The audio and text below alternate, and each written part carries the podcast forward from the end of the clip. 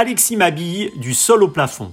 Piqué par le goût de l'aiguille dès son plus jeune âge, Alexis Mabille a su, après des passages remarqués et largement formateurs chez Dior ou Saint-Laurent, casser les codes du genré pour imposer sa griffe au sein du sérail de la haute couture à la française. Visiblement trop à l'étroit dans son seul costume de créateur, malgré ses coups d'éclat telle la remise au goût du jour du nœud papillon, le style Mabille a su marquer de sa griffe le monde du design. Pour preuve, la refonte totale de la célèbre Maison de la Truffe, située place de la Madeleine à Paris, qu'il a orchestrée de main de maître et dans laquelle nous nous retrouvons pour une interview pleine de saveurs, signée Agent d'entretien.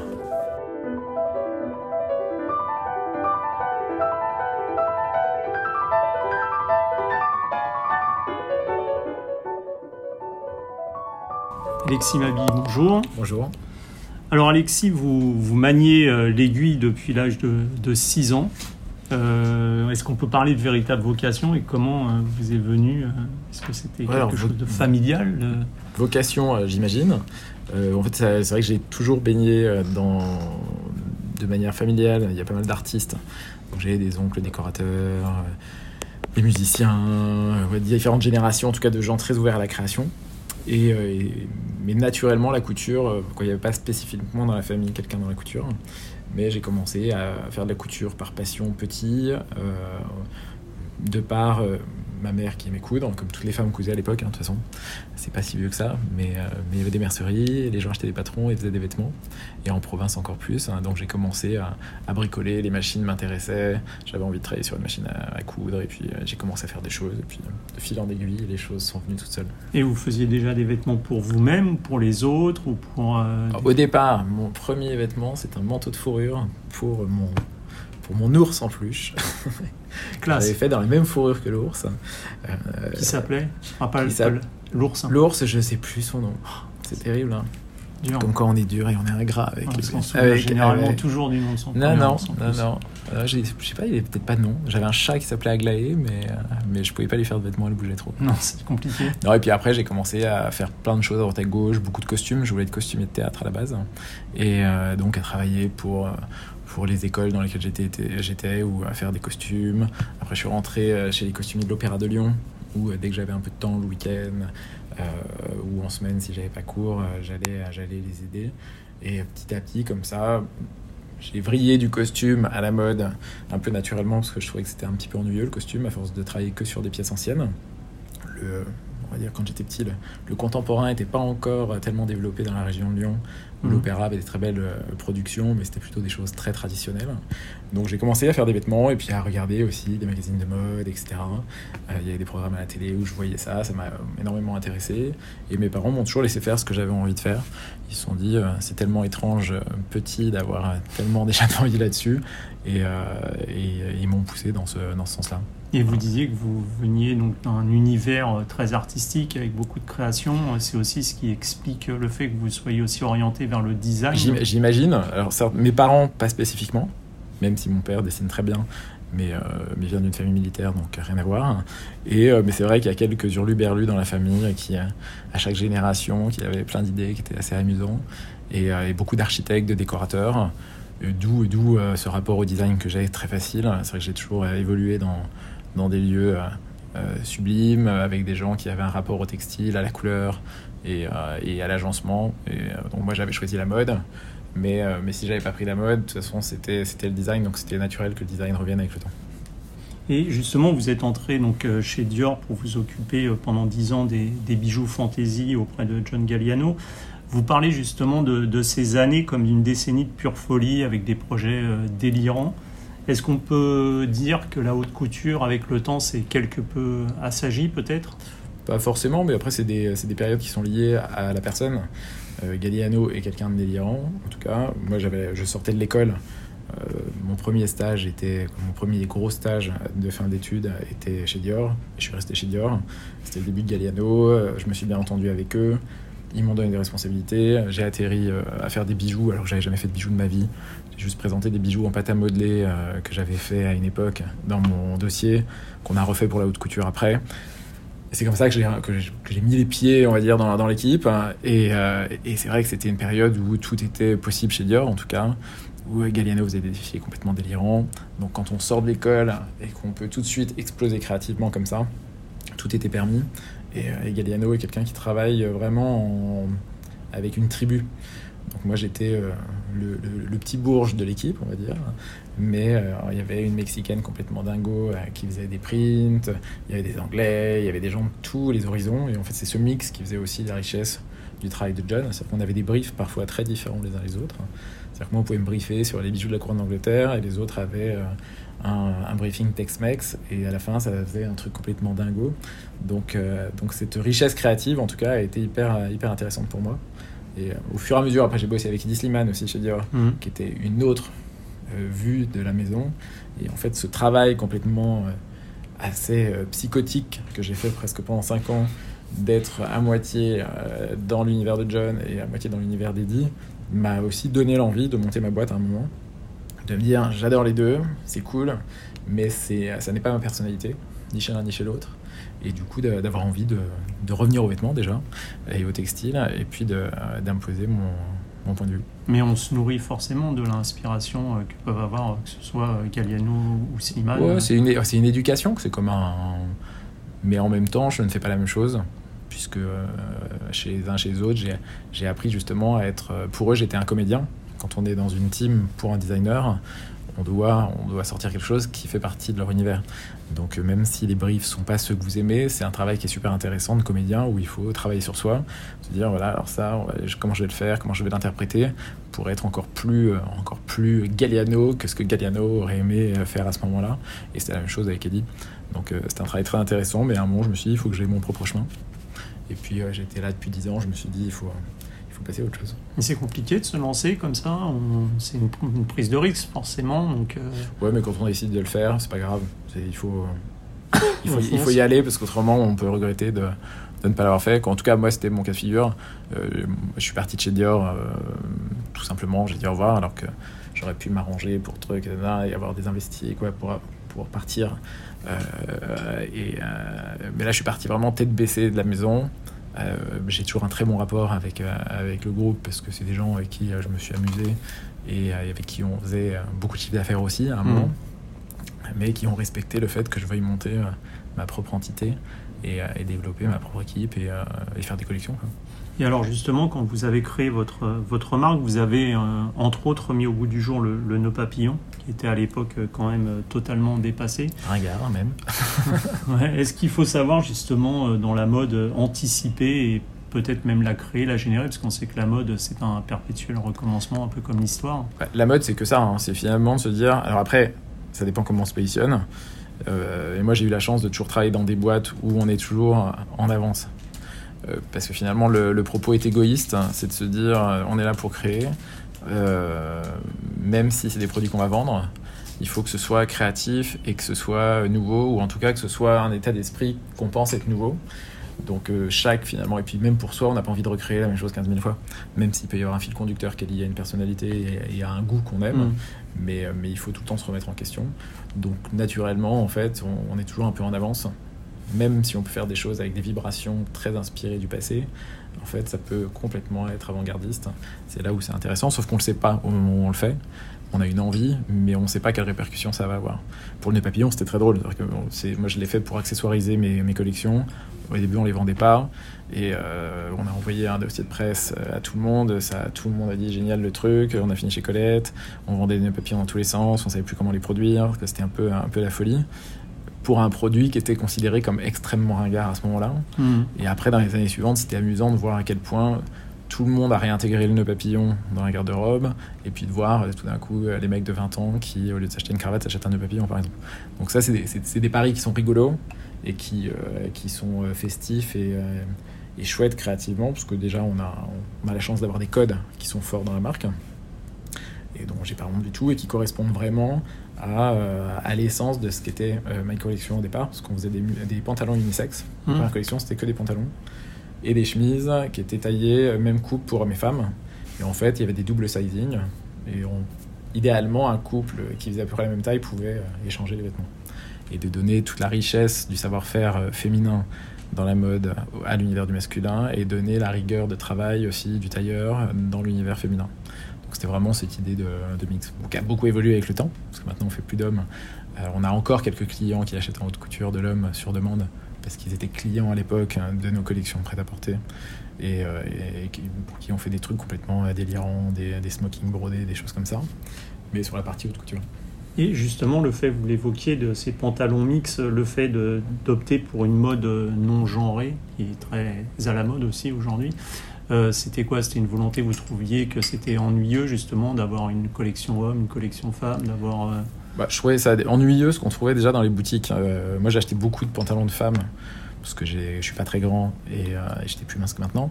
Et, pour trouver des trucs un peu cool, des pantalons brodés ou des choses en brocart ou des choses de couleur et tout, j'achetais très souvent des pantalons en fait dans les marques de femmes. Et il y avait, bon, avoir du masculin dans l'univers de la femme, c'est plus classique entre guillemets parce que c'est depuis longtemps. Mais c'était, c'est vrai, une période où, où je pense que le, marché de l'homme avait envie de se bouger un petit peu. Et, et on ne pensait pas spécifiquement au genré à ce moment-là. Mais, euh, c'est certainement les prémices, mais même euh, Eddie Slimane, ce qu'il a fait aussi avec une mode qui est très androgyne, comme ça, où on ne savait pas trop, pour la femme et pour l'homme.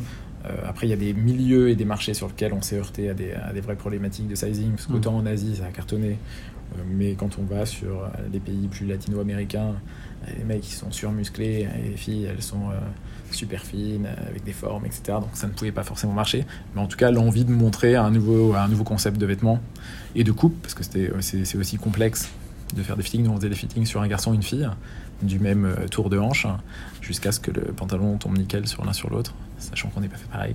Donc, c'est des techniques de coupe. Et euh, justement, mélanger les codes, mélanger les couleurs, la matière, ça semble un peu être votre marque de fabrique concernant la mode. Est-ce que c'est aussi euh, des, quelque chose que vous reproduisez par rapport au design, justement? Ah, C'est des choses qui m'intéressent parce que déjà, c'est pluriel et, moi, je suis très euh, boulimique d'informations et de aussi bien du musée que de films, que de rencontrer les gens, parce que c'est toujours intéressant. Et, même si on n'utilise pas les choses tout de suite, elles intègrent un process euh, créatif. Et dans le design, c'est un peu la même chose. On a plein de cases dans le cerveau. Et puis quand on a un projet, tout d'un coup, ça s'ouvre comme des idées qui et qu'on recompose les unes avec les autres pour créer un, style. Après, j'ai pas une de la même approche littérale entre la mode et le design. Euh, parce que c'est plutôt un lifestyle qui va autour de ma vision de la mode. C'est-à-dire que j'ai une vision pour la mode, une vision du lifestyle. Les deux s'imbriquent très bien l'un envers l'autre. Mais si je fais un tissu pour les vêtements, je vais pas l'utiliser pour faire des pour faire des canapés ou pour faire des rideaux par exemple. Mmh. Je trouve que c'est quelque chose qui serait trop euh, trop littéral. Je ne fais pas de nœuds en décoration. Euh, c'est parce qu'on m'a souvent posé la question. C'est plus un, un, univers et un état d'esprit. Mais après, on recherche volumétrique, maîtrise de la matière, maîtrise des couleurs associer parfois des choses qui sont un peu grinçantes pour les rendre élégantes et belles. Ça, c'est, euh, euh, c'est quelque chose qui, qui est la même entre la mode et la décoration finalement. Et pour rester dans le design, justement, vous venez donc euh, me présenter le restaurant La Maison de la Truffe que vous, avez réalisé. Quelles ont été là vos sources d'inspiration justement dans, dans ce projet et ce, ce, processus créatif? Alors, sur la maison de la truffe, il y a, il y a, il y a différents sujets. il y a déjà il y a un produit qui est la truffe, donc un produit euh, très spécifique mmh. qui, est, qui, est, qui, est, un produit de luxe euh, avec euh, tout un historique derrière et un peu les clichés qu'on a sur la truffe. Et je ne voulais pas rentrer là-dedans. L'idée était de réchauffer un lieu qui, qui avait une autre décoration qui correspond à une autre époque, mais qui était très axé justement sur le produit en lui-même. Et là, j'avais envie plus de travailler sur une sensation, de remettre la truffe plutôt dans le sous-bois, de qu'est-ce que pourrait être un sous-bois dans un salon parisien finalement.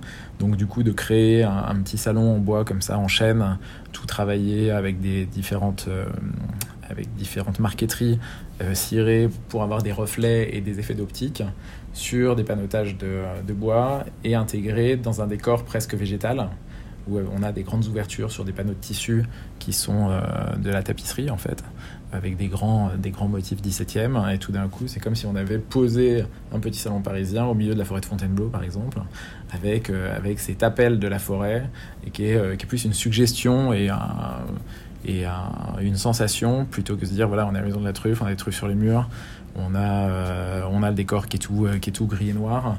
Là, non, je voulais quelque chose qui soit très parisien, presque comme si le lieu avait toujours été comme ça, d'avoir cette idée d'intemporalité aussi. C'est-à-dire que c'est pas un lieu qui est fait, euh, même s'il y a des gens de la mode et du design qui viennent, etc., mais que le lieu ne soit pas trop marqué d'une époque en fait. Hmm. Donc ça, le côté vraiment timeless était très important dans moi ce que je voulais faire.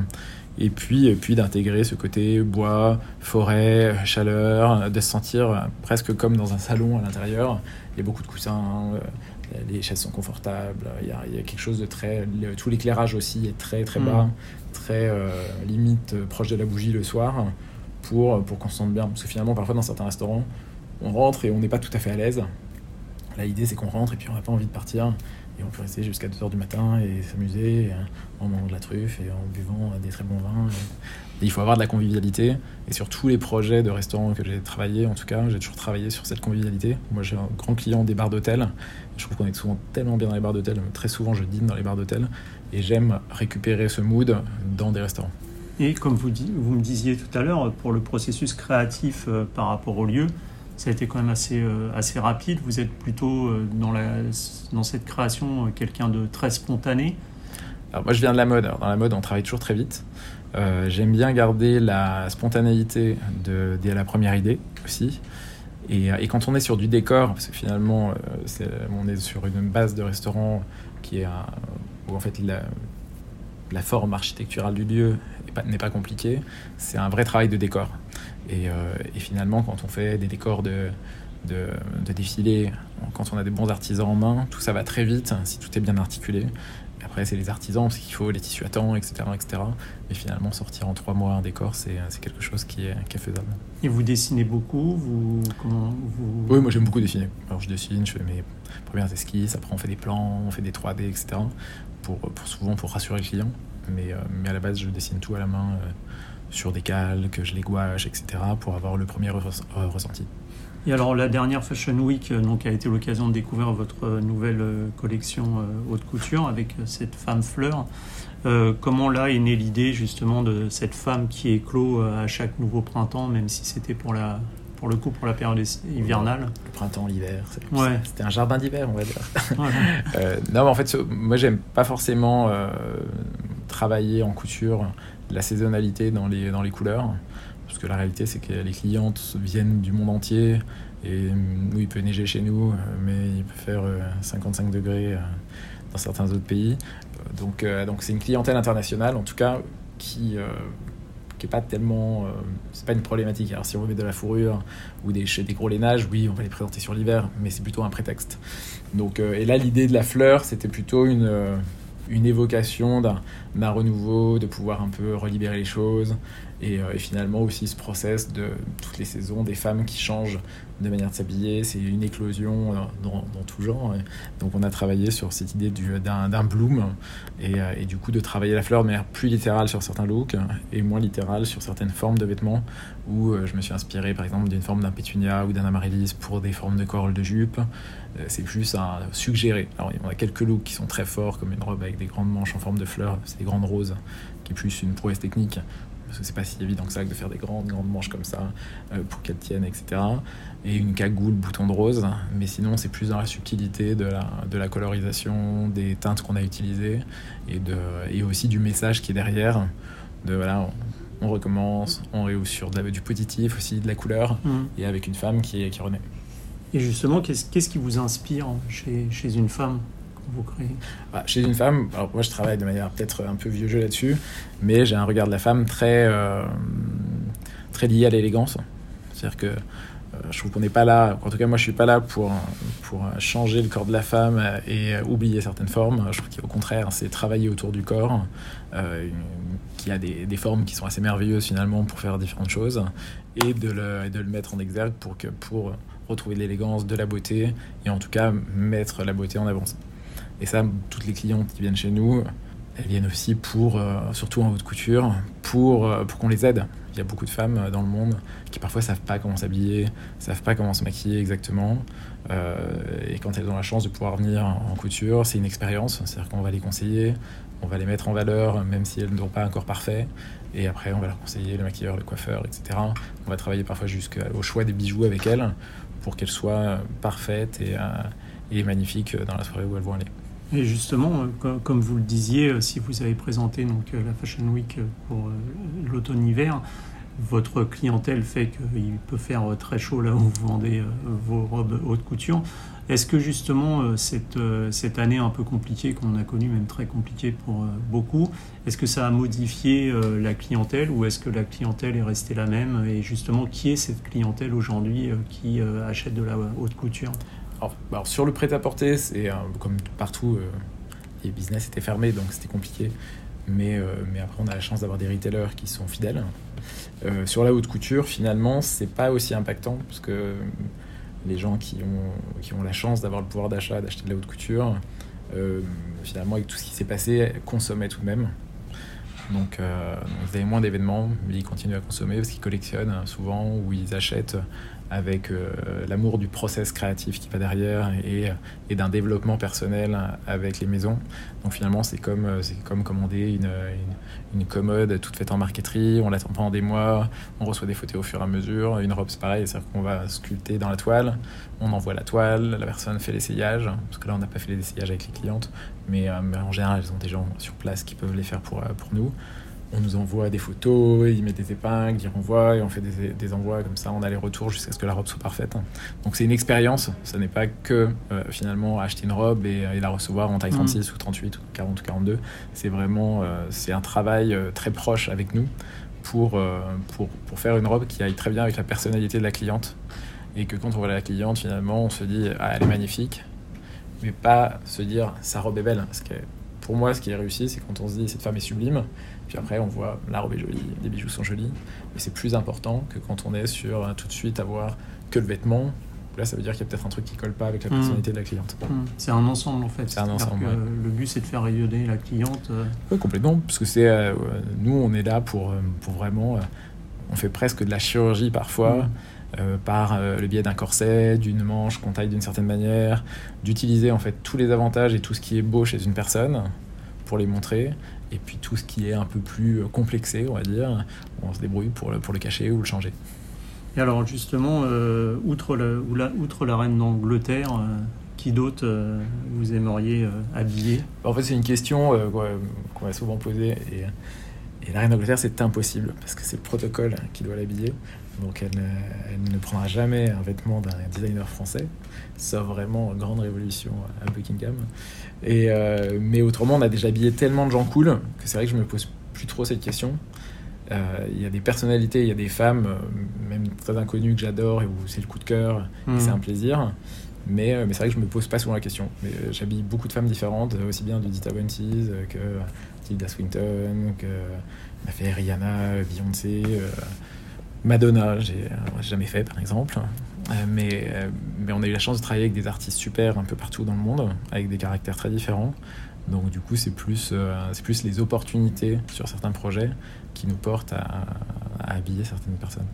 Bon, Alexis Mabi, merci beaucoup merci. pour cette interview. À très bientôt. Au revoir.